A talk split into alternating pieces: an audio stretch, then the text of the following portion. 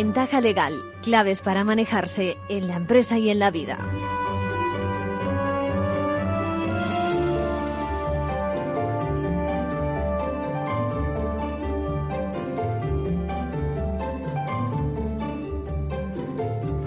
Muy buenas, bienvenidos, bienvenidos una vez más a nuestra edición de Ventaja Legal. Ya saben, divulgando, dando a conocer el mundo jurídico. Y comenzamos, bueno, pues el ejercicio a la sombra de la pandemia. En medio de la incertidumbre, yo creo que pocos podemos hacer planes a medio plazo. La economía, por supuesto, se resiente y la planificación de nuestras principales instituciones por parte del Estado, yo creo que deja mucho que desear. Bueno, en nuestro caso, nuestro caso nos preocupa y mucho el camino de la justicia. Esta semana hemos asistido a la apertura del año judicial y, sinceramente, pocas novedades hemos visto, más de lo mismo que, precisamente no es, no es lo mejor, ¿no? Excepción aparte el enorme esfuerzo de sus profesionales dentro de la administración, jueces, magistrados, fiscales, secretarios de juzgado, funcionarios y fuera procuradores, letrados, etcétera, etcétera, etcétera. Bueno, recuerden que desde mediados de agosto algunos llevamos ya trabajando. Nuestro periodo vacacional fue interrumpido por estas decisiones del gobierno que, bueno, mejor no califica.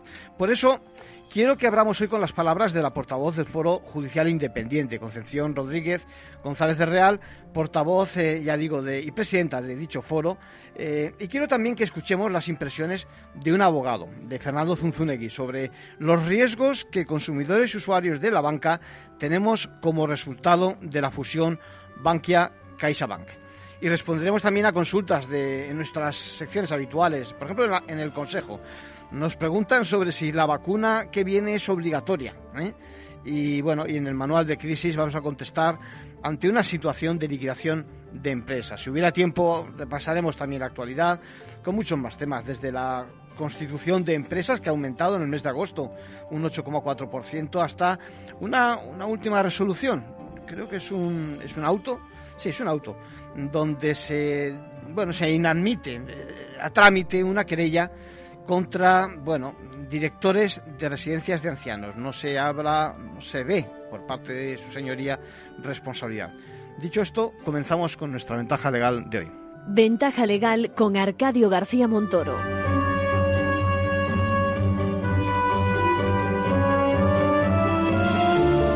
Bueno, como les adelantaba, tenemos al otro lado del teléfono a Concepción Rodríguez González de Real. ¿Cómo estamos, Concepción? Muy bien, Arcadio. Buenos días eh, a todos eh, los radioyentes también. Bueno, pues eh, eres portavoz del Foro Judicial Independiente, presidenta, y me gustaría escuchar vuestra voz en estos momentos claves en general para, para, para, el país y en particular con una perspectiva un poco compleja en el mundo de la justicia, ¿no te parece?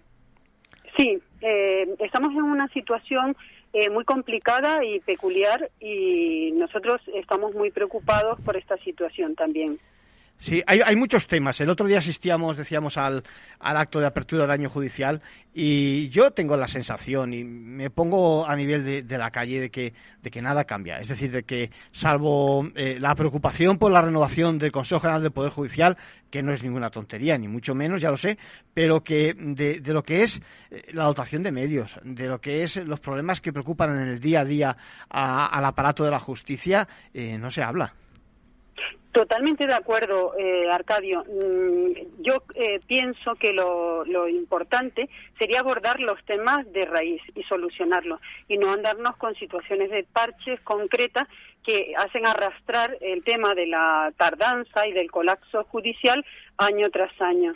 En ese sentido, compartimos plenamente que nada cambia porque los parches individuales no solucionan un problema de fondo que es muy importante para todos los ciudadanos, que es eh, la falta de inversión en justicia y la falta de medios. Al final, cuando escuchamos al presidente del Consejo, al señor Lesmes, la verdad es que alguien que viniera del exterior diría, pues fíjate, eh, se han resuelto más asuntos, por lo tanto la cosa no va mal. Pero claro, eso es fruto del esfuerzo de los profesionales, no es fruto del esfuerzo eh, poniendo a vuestra disposición medios, ni por supuesto soluciones legislativas, etcétera. Mm, eh, exactamente es así. Me, gusta mucho que lo veas, Arcadio, porque eh, se ha tendido a refuerzos, autorrefuerzos y refuerzos externos, a un solucionar eh, por cada órgano el problema que tenía y es, está bien puntualmente un sobreesfuerzo para sacar todo ese atasco. Pero hoy en día al atasco habitual que tienen muchísimos juzgados se une la situación que se ha producido con el coronavirus, especialmente en algunas jurisdicciones como es el caso de la jurisdicción social o la jurisdicción contenciosa.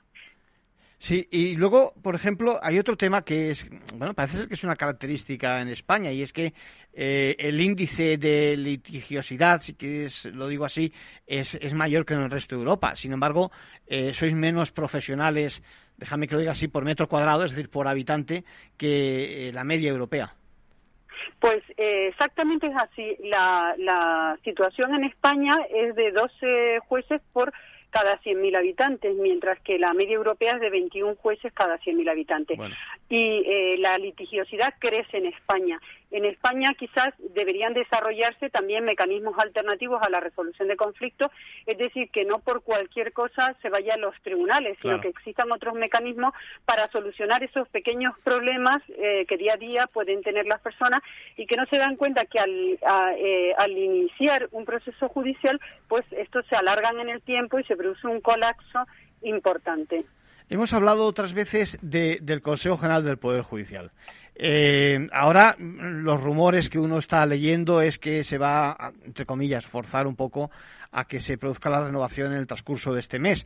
Pero me temo que eso no es suficiente. Suponiendo que se produzca, que eso no es suficiente. ¿no? Al final, de lo que estamos hablando también es de la independencia de este poder, que es uno de los tres fundamentales pilares del Estado. ¿Cuál es vuestra posición en ese sentido? Pues eh, exactamente como tú expones, Arcadio, eh, nosotros, eh, las cuatro asociaciones judiciales, nos hemos manifestado en contra del sistema de designación del Consejo General del Poder Judicial. Eh, la Constitución había previsto en el artículo 122 un sistema mixto y con la reforma del año la 6 barra 85 se ha ido a un sistema exclusivamente parlamentario.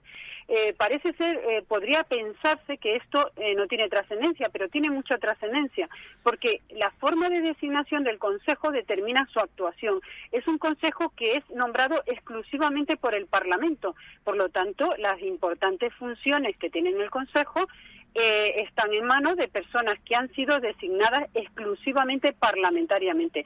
Eso hace que el Consejo no esté a pie de calle de los juzgados, no tenga en cuenta los problemas que existen en los juzgados, está a otros intereses que no son los intereses de la carrera judicial. Además, es el poder judicial es un poder que tiene que cumplir su función de control con los otros dos poderes. Si el órgano de gobierno de los jueces es nombrado por el poder legislativo y en España no hay una clara separación entre el ejecutivo y el legislativo, pues oye, no hay una separación que se requiere en toda democracia. Por eso nosotros lo que solicitamos es que el Consejo se renueve, pero siempre que se cambie el sistema de elección y se vuelva a un sistema mixto, que es lo que nos está diciendo continuamente el Consejo de Europa. Nos eh. exige a España un cambio del, sistema y que eh, se garantice la separación de poderes. Eso iba a decir, no, no, no es una cuestión propia aquí de, España y de, los jueces y magistrados, es una cosa que, viene, incluso lo interpreta así, el mandato es europeo. Y, te iba a decir, eh, eh, importante que digamos que a pesar de todo, los jueces, cuando están ante cualquier resolución, ante cualquier vista, pues no tienen en cuenta todas esas cosas que se hablan de, de poder participar participar del poder político en, los asuntos de diario, ¿no? Yo creo que eso tenemos que hacer hincapié en que la justicia... ¿eh? Eh, son dos cuestiones completamente distintas. Una cuestión es cada juez y magistrado a la hora de resolver. En ese sentido, em, eh, pues hay garantías incluso porque el juez puede ser recusado. Eh, hay que tener una eh, total seguridad de que cada juez cuando resuelve es independiente. Otra cosa es el sistema. El sistema tiene que tener una apariencia de independencia, que es lo que nos está exigiendo Europa. Para ello es necesario que se vuelva a ese sistema mixto de designación. Por supuesto que cada juez y magistrado a la hora de resolver va hacerlo de una forma objetiva e independiente. Puede equivocarse, pero eh, es eh, una persona que está sujeto a unas reglas y va a resolver en conciencia. Otra cuestión es la forma de, designación de los altos cargos judiciales o eh, otras competencias que tiene el Consejo. El Consejo, como apariencia, debería de ser un órgano independiente. Desde el punto de vista legislativo, tampoco parece que haya propuestas que eh, os puedan ayudar, que puedan mejorar el funcionamiento de la justicia, ¿no? Es decir, no hay ninguna alternativa eh, en ciernes. Pues eh, el tema está en que eh, eh, Ciudadanos, en la anterior legislatura, propuso una enmienda que fue aprobada en el Senado, pero luego fue rechazada por el Pleno del, Congreso de los Diputados. nosotros vemos que la ciudadanía cada día es más consciente de que para que funcione el Estado de Derecho hay que tener separación de poderes. Y es cierto que el Partido Socialista siempre ha estado cerrado a esa posibilidad. Eh, por el contrario, digamos que el Partido Popular ha estado muy vacilante. En unas ocasiones eh, lo incluye en, su programa electoral, pero cuando ha tenido la mayoría suficiente no ha, no ha aprobado la reforma, que podía haberlo hecho perfectamente. La situación de bloqueo actual lo que pone de manifiesto es que el sistema no funciona. No funciona, no puede ser que eh, entre eh, los distintos grupos parlamentarios se repartan el órgano de gobierno de los jueces. Y precisamente la sentencia del Tribunal Constitucional, la 108-86, que declaró que el sistema eh, que se imponía era constitucional, sin embargo, advertía de que podía ser inconstitucional si se producía el reparto, y el reparto es lo que se ha producido cada vez que se ha renovado el Consejo. Ahora mismo nosotros esperamos eh, una reflexión por parte del Partido Popular y que efectivamente no acuda a razones partidistas por las que no voy a renovar, sino que sean razones de fondo, razones de democracia, de separación de poderes. Bien, eh, déjame que haga una última referencia, eh, una referencia a un tema que está de plena actualidad, como son eh, los ocupas, las ocupaciones.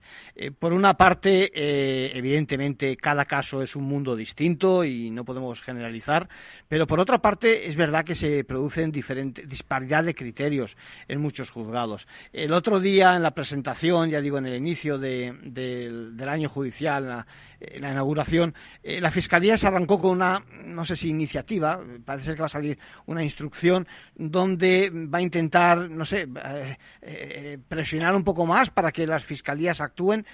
¿Cómo veis ese tema? Porque preocupa y mucho el ataque a la violencia, digamos, contra la propiedad privada.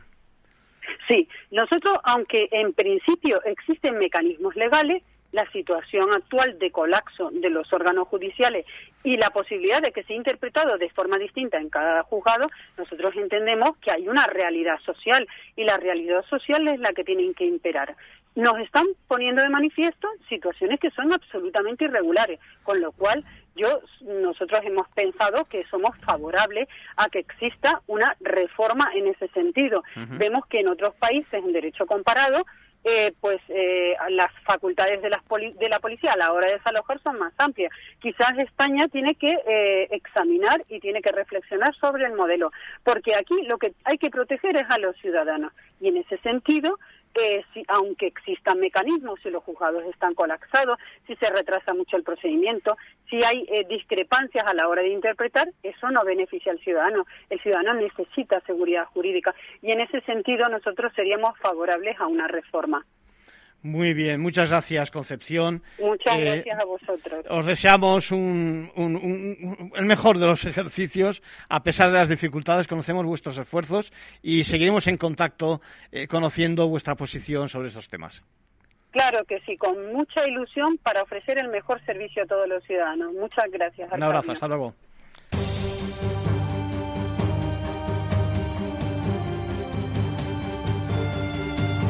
Manual de crisis. Reglas a seguir en caso de necesidad.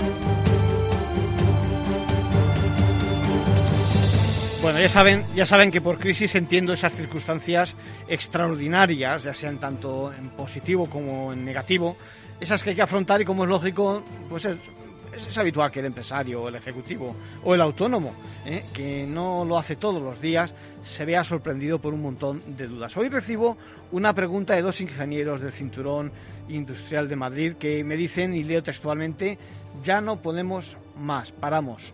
Seguir con el negocio es hacer más grande el agujero. Arcadio, contéstanos qué te parece, danos una ayudita para, para dar el gran paso. Dos puntos, cerrar el negocio, y cierro las comillas.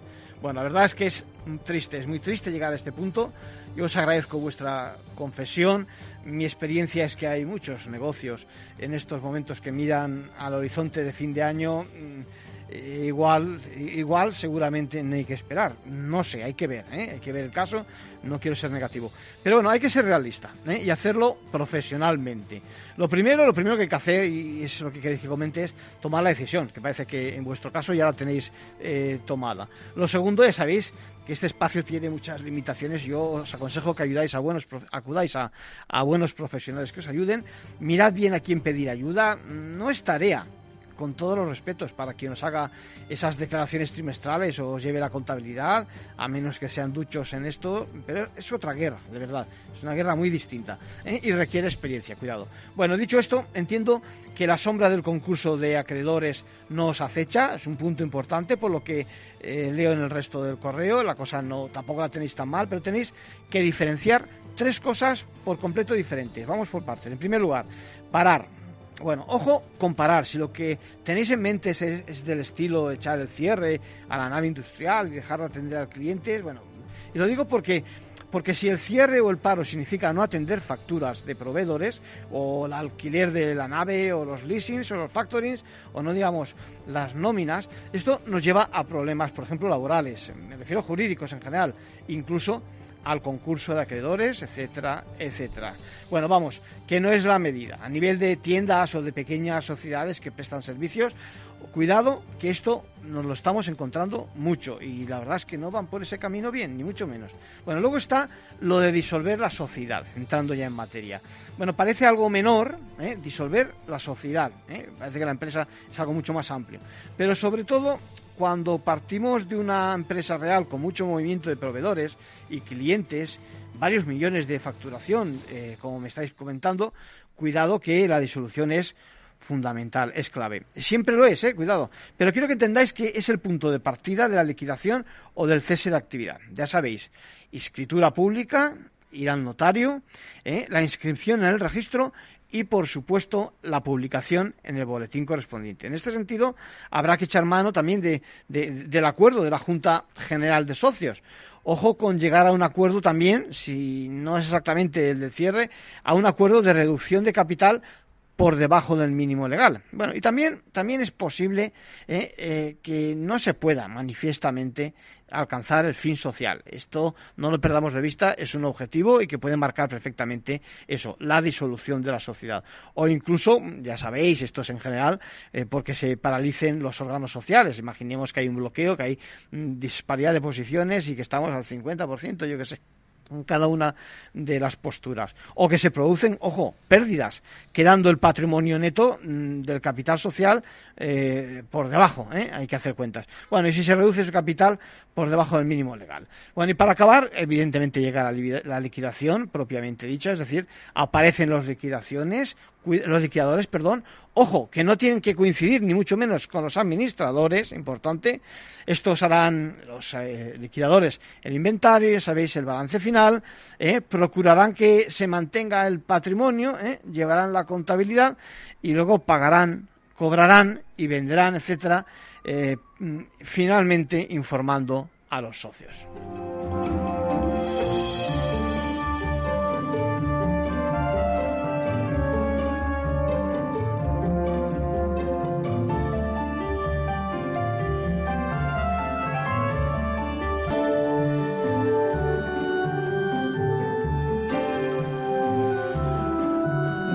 Dejamos el consejo para la segunda parte. Fíjense, eh, cuidado con una noticia de esta semana. Cuidado con los enlaces que ponemos en, en, nuestras páginas web, porque pudieran vulnerar los derechos de otros. Es muy fácil, ya saben, enriquecer nuestra página web poniendo un enlace a cualquiera otro sitio de Internet, el abogado general de la Unión Europea ha dicho que sí, está muy bien, pero que si insertamos obras de terceros mediante estos enlaces automáticos, es necesario que obtengamos la autorización del titular de los derechos de dichas obras. ¿eh? Estamos ante un público diferente y el autor tiene que estar informado precisamente de, que utilizamos su, su obra. Sin embargo, existe una pequeña solución, es decir, igual no nos interesa si tenemos que pedir la autorización o no podemos hacerla, eh, acudir a esta fórmula. Podemos acudir a lo que se llama el framing. El framing es, bueno, algo así como que cuando le dan a ese enlace se divide la pantalla y se muestra la pantalla a la que nos dirigimos. Es decir,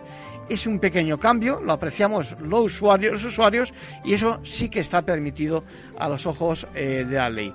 Es únicamente el consejo del, abogado general. Saben que eh, su opinión no es vinculante, pero que bueno suele pesar mucho en la decisión de, del tribunal. Eh, por lo tanto, en esta llamada que hacemos al respeto a la propiedad intelectual desde este programa en la red, pues acostumbramos, ya digo, a aconsejar, a pedir, por favor, que se obtenga el permiso, la licencia, para que no se aproveche uno de los trabajos de terceros.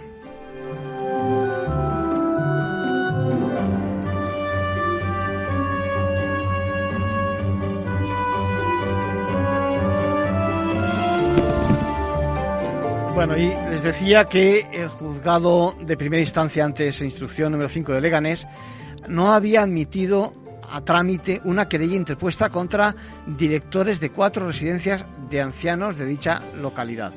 La verdad es que la querella era presentada por asuntos realmente muy graves, por la supuesta comisión de delitos de homicidio imprudente, eh, omisión del deber de socorro, lesiones imprudentes, tratos degradantes, prevaricación y la verdad es que no ha prosperado en sede juzgado. Me imagino que más de una de estas vamos a ver en, en breve en nuestros juzgados y ya iremos comentando la, evolución. ¿Está tu bufete bien posicionado en Google? El 77% de usuarios buscan los servicios que necesitan Internet. Si no te encuentran a ti, encontrarán a tu competencia. En comunicación jurídica llevamos 20 años ayudando a dar visibilidad a empresas del sector legal. Web corporativa, estrategias publicitarias, marketing en redes sociales. Infórmate en comunicacionjurídica.com o en el mail info arroba comunicacionjurídica.com. Comunicación Jurídica. Hacemos visible tu despacho.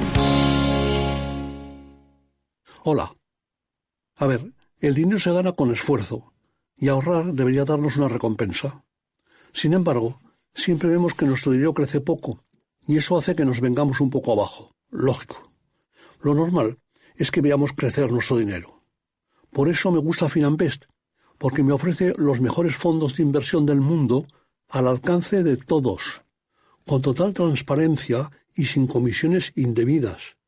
Y con eso la rentabilidad de mi dinero será mayor, o sea, lo normal. Entra en finambest.com y descubre que lo normal es extraordinario. Lo normal es Finambest.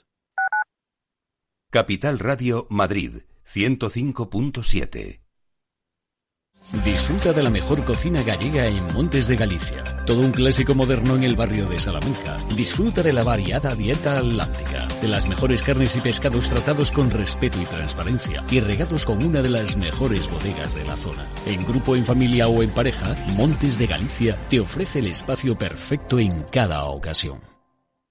Los datos son el petróleo de nuestro tiempo. ¿Quieres saber cómo el Big Data está cambiando nuestras empresas y nuestras vidas? Capital Radio, Piper Lab y la Red de Mentoring de España presentan Data is in the Air el primer libro que recoge la transformación digital que viven las empresas españolas contada por sus protagonistas. Data is in the Air, un libro para leer este verano y que también se escucha. Necesitas saber por qué los datos son el nuevo capital. Busca el libro en Amazon o pregúntanos por él. Data is in the Air. En el restaurante Gaztelubides somos rigurosos con la selección del producto para crear recetas imaginativas que acompañamos de una bodega generosa y brillante y de nuestra magnífica terraza durante todo el año. Restaurante Gaztelubide, carretera de La Coruña, kilómetro 12200, La Florida. Teléfono 91 372 8544. Una recomendación del programa gastronómico Mesa y Descanso.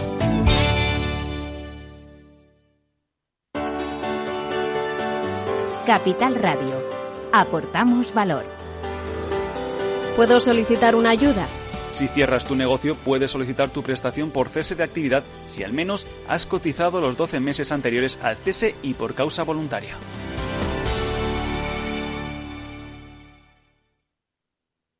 Capital Radio.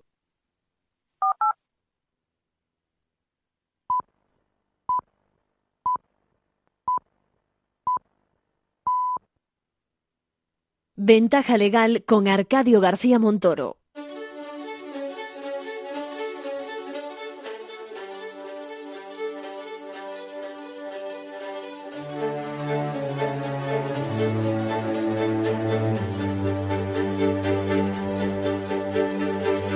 La entrevista, escuchar, es compartir conocimiento.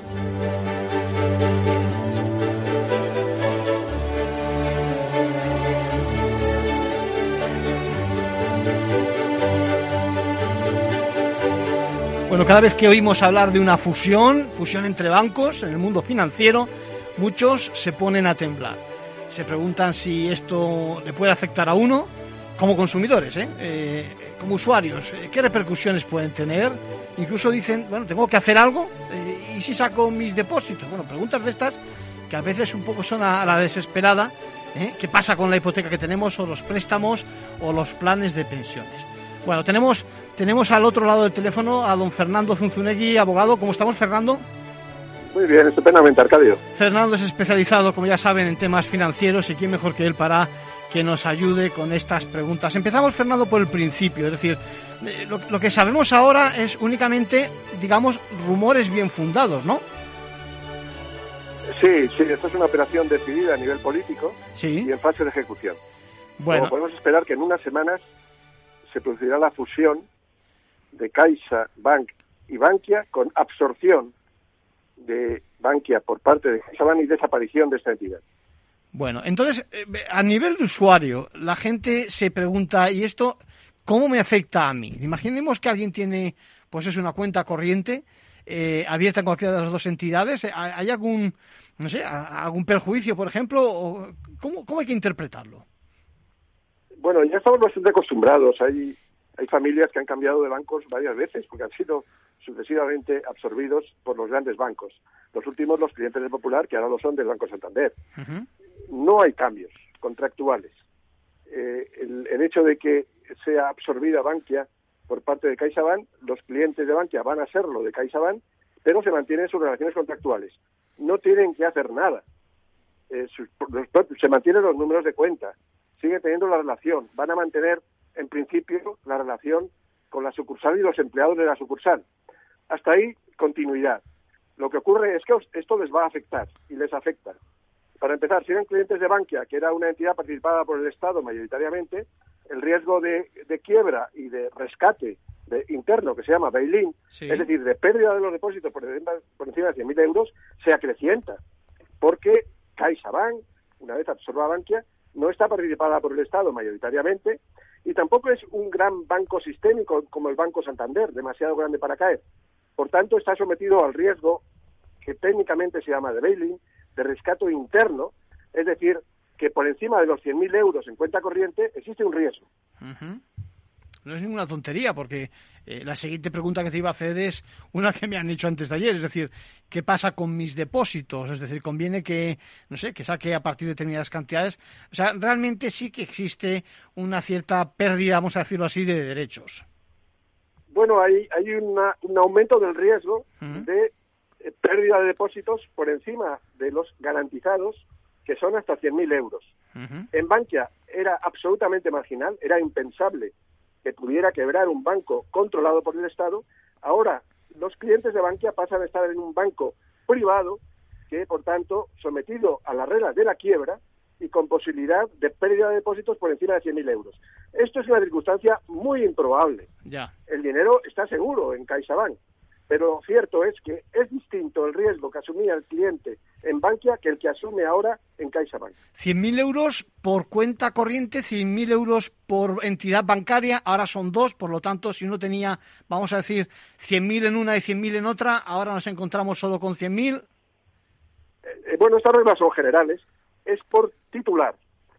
Por ejemplo, si uno tiene la cuenta abierta con otro familiar o con su pareja en una cotitularidad, tienen 100.000 euros cada uno, cada titular es a 100.000 euros, por banco, por banco.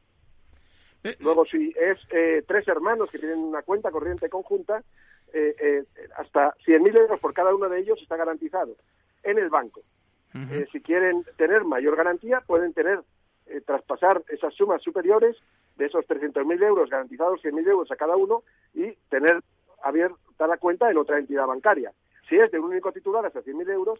Si son varios titulares, 100.000 euros por cada titular. Por cada titular. Bueno, y, déjame que te pregunte, claro, no conocemos ni por casualidad todavía el acuerdo al que puedan llegar, pero mm, digamos que en alguna de estas operaciones macro, eh, ya sé que no es lo mismo una salida a bolsa, etcétera, etcétera, eh, la sensación que tenemos en la calle es de que no se hacen las cosas muy bien con respecto a los consumidores. Me imagino que luego podremos examinar con lupa ese acuerdo, ¿no? Bueno, el, acuerdo está en principio ya anunciado. Es una puesta en común de patrimonio, no es una compra. De tal modo que el FROB, que tenía el casi 70% en Bankia, vas a tener alrededor del 15% en CaixaBank. Eh, eh, esto, esto, quiere decir que se diluye la posición del Estado. Antes controlaba una entidad y ahora pasa a ser un accionista sin poder suficiente. Parece que, que va a tener algún consejero, pero esto no le da poder político. Uh CaixaBank va a seguir controlada por la Fundación La Caixa, eh, básicamente en manos de las instituciones de la Generalitat de Cataluña, y eh, el Estado ha diluido su posición. Antes controlaba un gran banco, ahora pasa a ser un accionista sin peso político en, en, en, en, CaixaBank. esto tiene los mimbres de ser un acuerdo político. Un acuerdo que, que, por las razones que sea, el gobierno ha dado este paso de poner, de entregar Bankia a CaixaBank.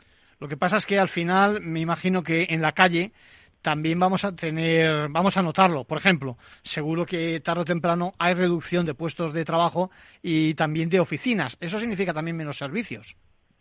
Sí, esto es el gran problema de las fusiones bancarias. El Banco Central Europeo dice que aumenta la solvencia y la rentabilidad. No es cierto. Eso es algo que dependerá de cómo se gestione la operación pero sí lo cierto es que va a haber reducción de plantillas, va a haber cierre de sucursales, de tal modo que va a haber exclusión financiera. Se empuja a los clientes al uso digital de los servicios bancarios, al uso de tarjeta.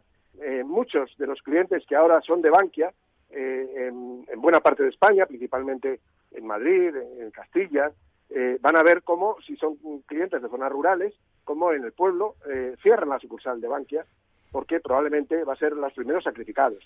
En una fusión hay una guerra interna y normalmente el que tiene el control, tiene el dominio y el peso político y los empleos, eh, además es más barato por lo visto eh, la reducción de plantilla en los empleados de Bankia, eh, muy probablemente quienes van a ser sacrificados son los empleados de Bankia y las, y las sucursales de Bankia probablemente van a cederse ante las posiciones de la Caixa.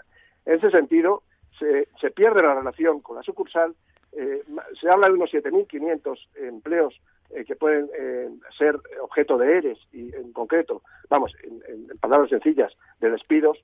vamos a perder en, muchos casos la relación que tenemos con el empleado de nuestra sucursal y en, algunos casos vamos incluso a ver cómo se, cierra nuestra sucursal.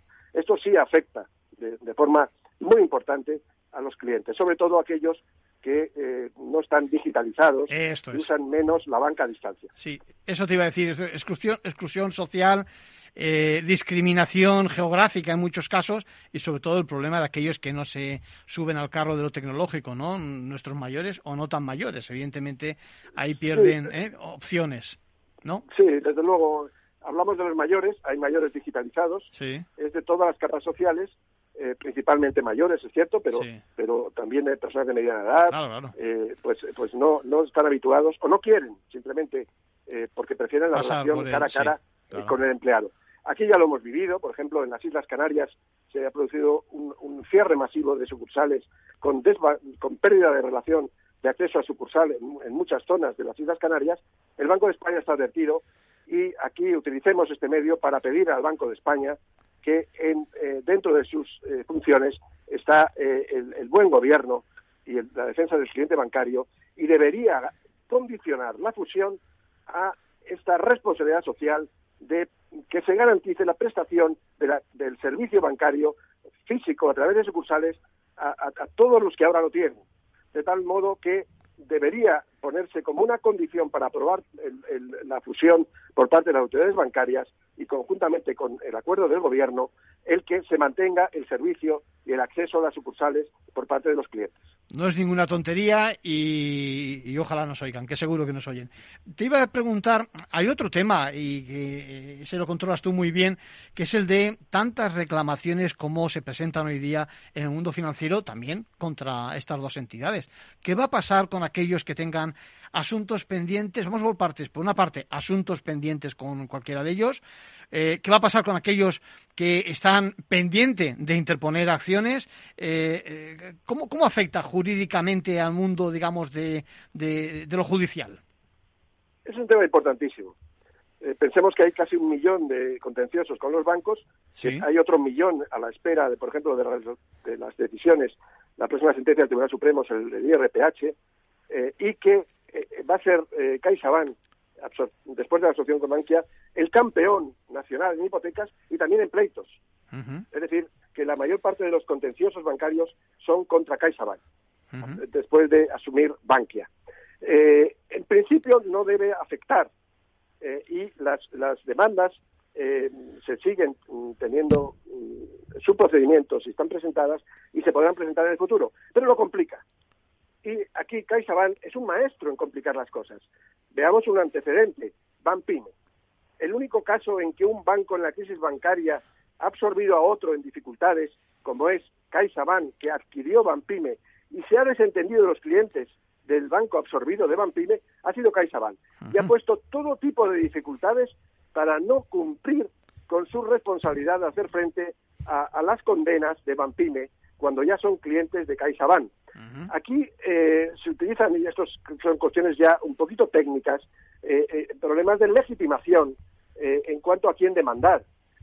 sí, desde el momento en que se busca la absorción con la extinción de Bankia, ya no podemos demandar a Bankia, hay que demandar a CaixaBank pero también, por ejemplo, en, procedimientos que están en curso, se condena a quien se demandó en su momento, que fue Bankia, pero Bankia en el proceso ha sido absorbida por CaixaBank. Y en el momento de ejecutar la condena, que hemos ganado el pleito, entonces CaixaBank dice que no ha sido parte en el pleito, que hay indefensión y que no tiene por qué hacer frente a las condenas.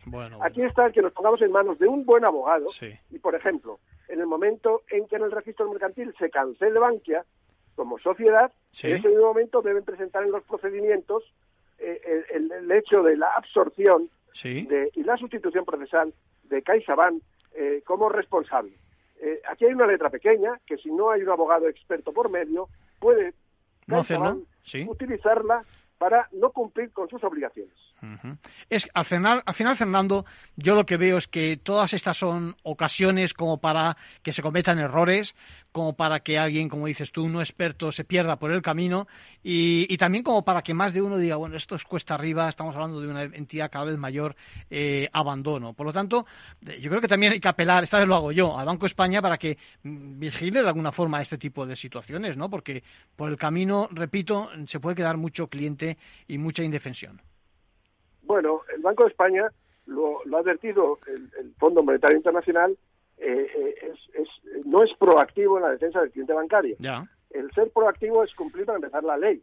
La ley le obliga ya desde hace años a crear una autoridad protectora del cliente financiero. Si hubieran creado esa autoridad protectora del cliente financiero, eh, ya habría, porque sería su obligación principal, gestionado los contenciosos en masa. No es necesario que vayamos cientos de miles atascando los tribunales a demandar cosas que ya, ya se sabe cuál va a ser la respuesta de los tribunales. Un 98% de las demandas de consumidores por caso de suelo condenan al banco. El Banco de España, a través de esta nueva autoridad, debe anticiparse y gestionar la devolución de todo el dinero cobrado de más. Esta es la forma en que debe actuar el Banco de España. Ha retrasado y está retrasando la creación de esta autoridad todo el cliente financiero y estamos en la situación en la que nos encontramos. Nos ponemos en manos de los tribunales con estas dificultades técnicas cuando hay fusión entre bancos. Al final, Fernando, las distancias entre el mundo financiero a este nivel y el consumidor, déjame que lo diga así, cada vez son mayores, a pesar de que eh, en la calle se conocen tantos pleitos y tantas ocasiones para exigir eh, nuestros derechos, pero cada vez son mayores. Eh, don Fernando Funzunegui, muchas gracias por tu colaboración con Ventaja Legal y con Capital Radio, siempre tan clarito. Eh, a ver si seguimos tus, tus, tus consejos y seguiremos en contacto conforme evolucione el caso de la fusión. Muchísimas gracias y felicitarte por el, programa de Ventaja Legal. Muchas gracias. Fernando, hasta luego. Un abrazo.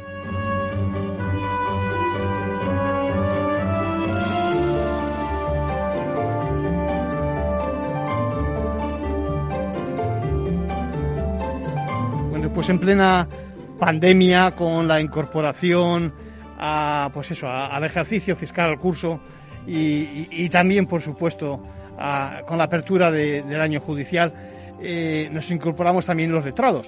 Y, uno, a veces, eh, con, con, la faena que dan nuestros despachos y con lo que estamos atados, como aquel que dice a la pata de nuestra mesa, se pregunta el mérito, por el mérito que tienen algunos compañeros por eh, representarnos y, acceder a los cargos de, nuestros colegios, ¿no? Hoy quiero invitar a, un compañero, a Salvador González Martín. Salvador, ¿cómo estamos? Muy bien. Pues, eh, Encantado de estar aquí contigo. Salvador eh, nos habla desde Málaga, ¿es así? Sí, desde Málaga. Y Salvador es un compañero que, se, se, presenta, es candidato al decanato en el colegio de, de su zona, ¿es así? Sí, sí, así es. Pues me gustaría, esa pregunta que siempre me ha intrigado porque tiene mérito, ¿eh? que queráis eh, representarnos y, que redactéis un programa y las horas que dedicáis a los colegios profesionales. ¿Qué, es lo que te ha movido para presentarte precisamente en la próxima convocatoria? Pues mm, la verdad es que en mi trayectoria profesional he recibido mucho del colegio y de toda la profesión siempre he participado en el colegio y me he sentido muy cómodo en él. Y el abogado que soy hoy mm, no lo sería sin mi participación en el colegio. Eh, he crecido profesionalmente, he podido estar cerca de grandes profesionales en el colegio y, y hoy que tengo una posición estable en la profesión, eh, entendía, sentía que era el momento de volver al colegio parte de lo que el colegio y la profesión en Málaga me ha dado. Porque ya has hecho, has tenido responsabilidades con anterioridad en diferentes momentos, ¿es así? Sí, es así. He, colaborado siempre con el colegio, bien sea en formación, bien en comisiones, incluso en una época he sido diputado y tesorero de la Junta de Gobierno.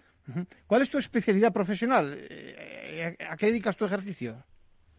Mi especialidad es el derecho mercantil, societario y, el asesoramiento a empresas.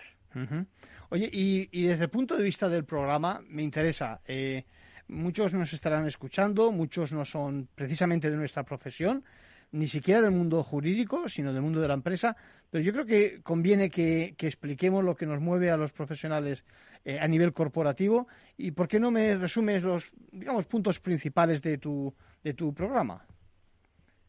Pues mm, si quieres empiezo por, por, por, donde, por donde íbamos. Eh, mi, mi compromiso en esta candidatura es estar accesible a los compañeros.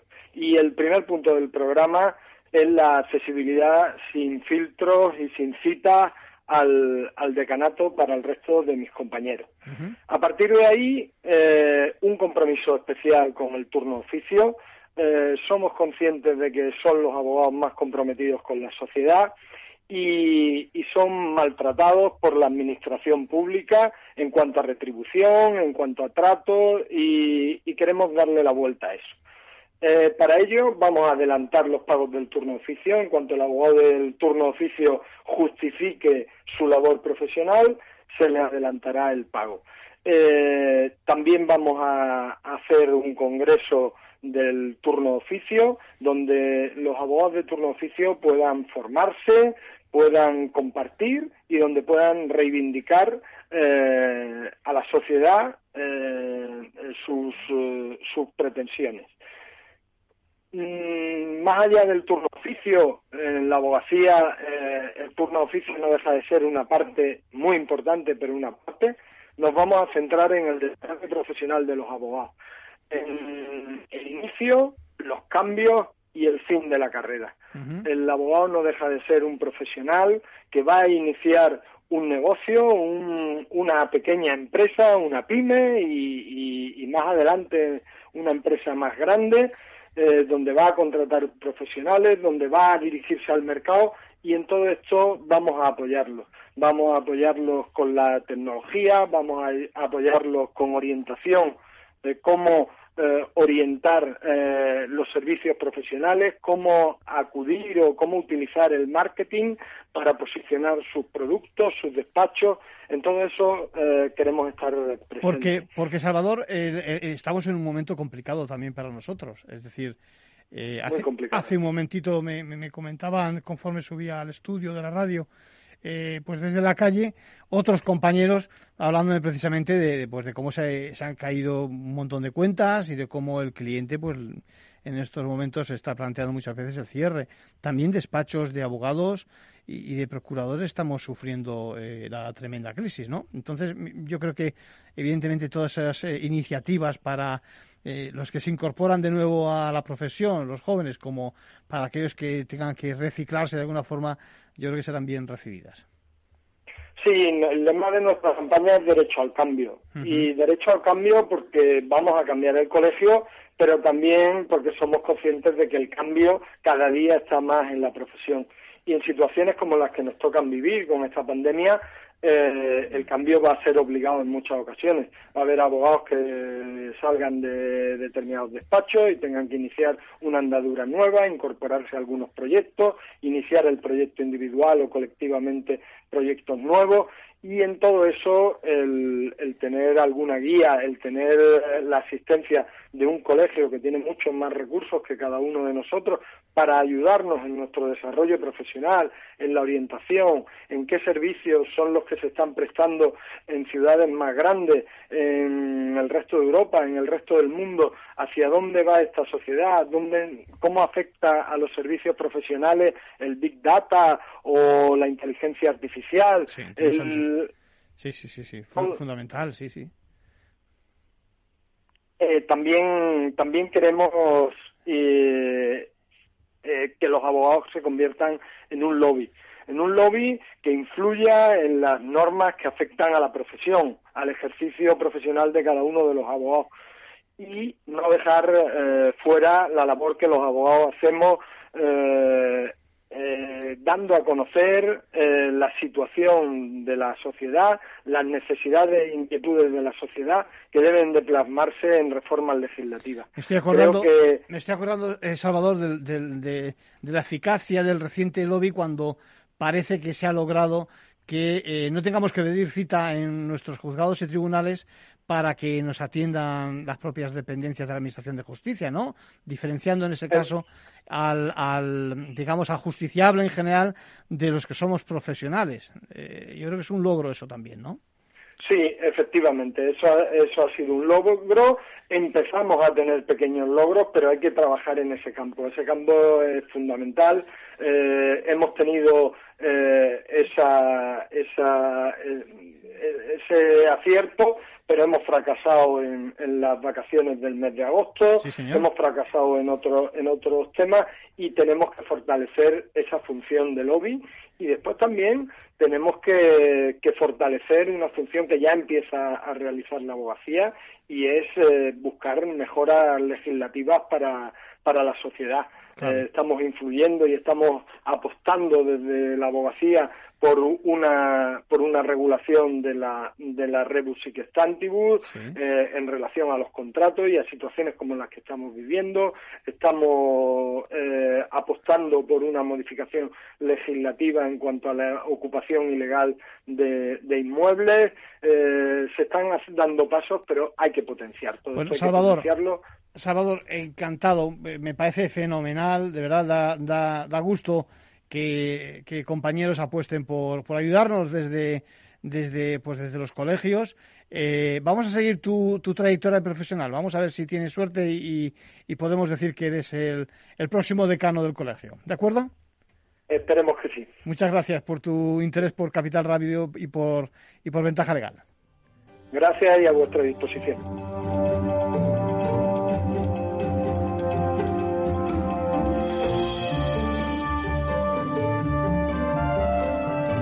Bueno, nos quedaba el consejo. Hoy quiero adelantarme un poco a lo que vendrá en unos meses, una discusión que me propone un grupo de estudiantes de medicina. Bueno, les propongo, les pongo en situación, ¿no?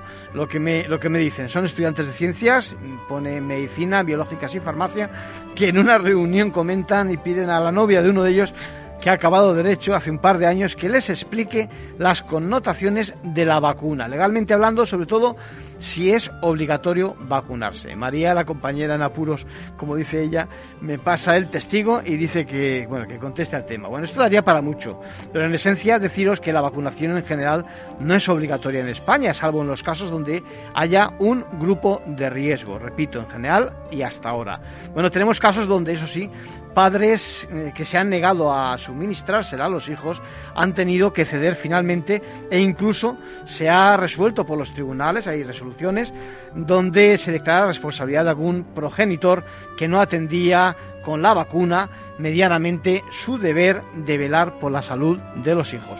Bueno, los argumentos de medicina natural o, las teorías negacionistas, yo que sé, de los efectos positivos, apenas tienen adeptos hoy por hoy en España. Bueno, y los casos que se detectan legalmente, bien originados, vienen originados eh, sobre todo por bolsas de pobreza eh, que impiden el acceso de los menores y de sus familias al régimen general sanitario. Bueno, centrándonos en el caso COVID-19, veremos en cada país una respuesta distinta.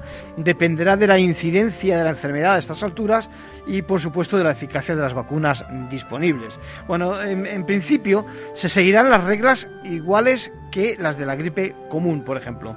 Eh, creo que respondo. ¿eh? Por lo tanto, mm, dejadme ahora, sin embargo, que os pase la pelota ¿eh? y que pregunte yo a ver si reflexionáis un poco sobre varios temas que podrán ser polémicos. ¿Quién tendrá primero acceso a esa vacuna? ¿Tenemos algunos derechos a imponernos, a tener primero acceso a esa vacuna? Sobre todo si no hay suficientes, evidentemente. O, por ejemplo, el debate de, de qué marca. Es decir, qué laboratorio, digamos así, va a quedar un poco frívolo, nos gusta más. ¿Lo habéis pensado? Bueno, lo normal es que uno se ponga una vacuna y listo. ¿eh? No, ni se le pasa a uno por la cabeza la marca, si hay varias, etcétera, por la general, ¿no? Bueno, pero ahora, ahora que se ha popularizado tanto estos temas, seguro que en medios públicos se va a hablar de las ventajas y de los inconvenientes precisamente de una y otra. ¿eh? Bueno, yo volviendo a la pregunta, obligatoriedad, por lo tanto, de la vacuna, la tendencia general es eh, de que cada Estado, eh, de una forma natural, va a permitir que cada uno la acepte. Eh, esa va a ser la tónica general, circunstancias excepcionales aparte, y el debate del orden de prioridades, sin duda, será protagonista, aunque en caso de llegar a producirse, precisamente es muy probable que se sigan las pautas que la OMS nos dicte. Por lo tanto, yo creo que ha quedado resuelta la, consulta. en principio, no es obligatoria y hay que estar a ver mm, las nuevas disposiciones y existe en función de la evaluación de, la enfermedad. Por hoy poco más, eh, deciros que todas las mañanas nos podéis oír en el programa de la mañana.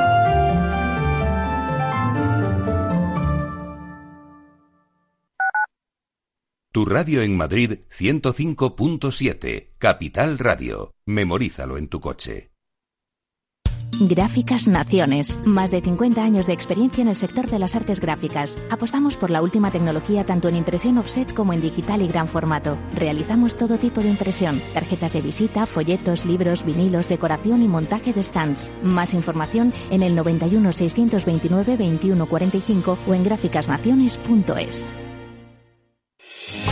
¿Está pensando en montar una empresa pero no se atreve a dar el paso en solitario?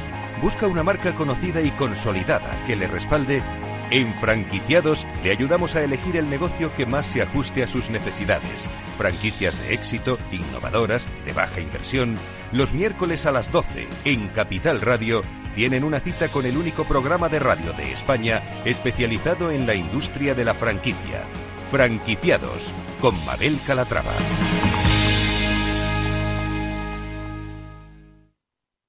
Esto te estás perdiendo si no escuchas a Luis Vicente Muñoz en Capital, La Bolsa y la Vida.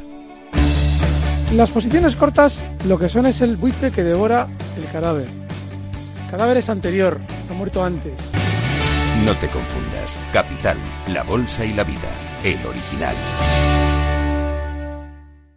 Abuelo. Dime, hija. ¿Te ha gustado el regalo que te he hecho? Pero si no se funciona el teléfono y me das ahora un altavoz. Es un altavoz para escuchar las noticias esas que tanto te gustan de bolsa. ¿Cuál? ¿Las de Capital Radio? Esa se llama Alexa y solo tienes que decirle Alexa, pon Capital Radio. Alexa, pon Capital Radio, maja. Te damos la bienvenida a Capital Radio. Puedes escuchar la señal en directo o nuestros mejores audios en formato podcast.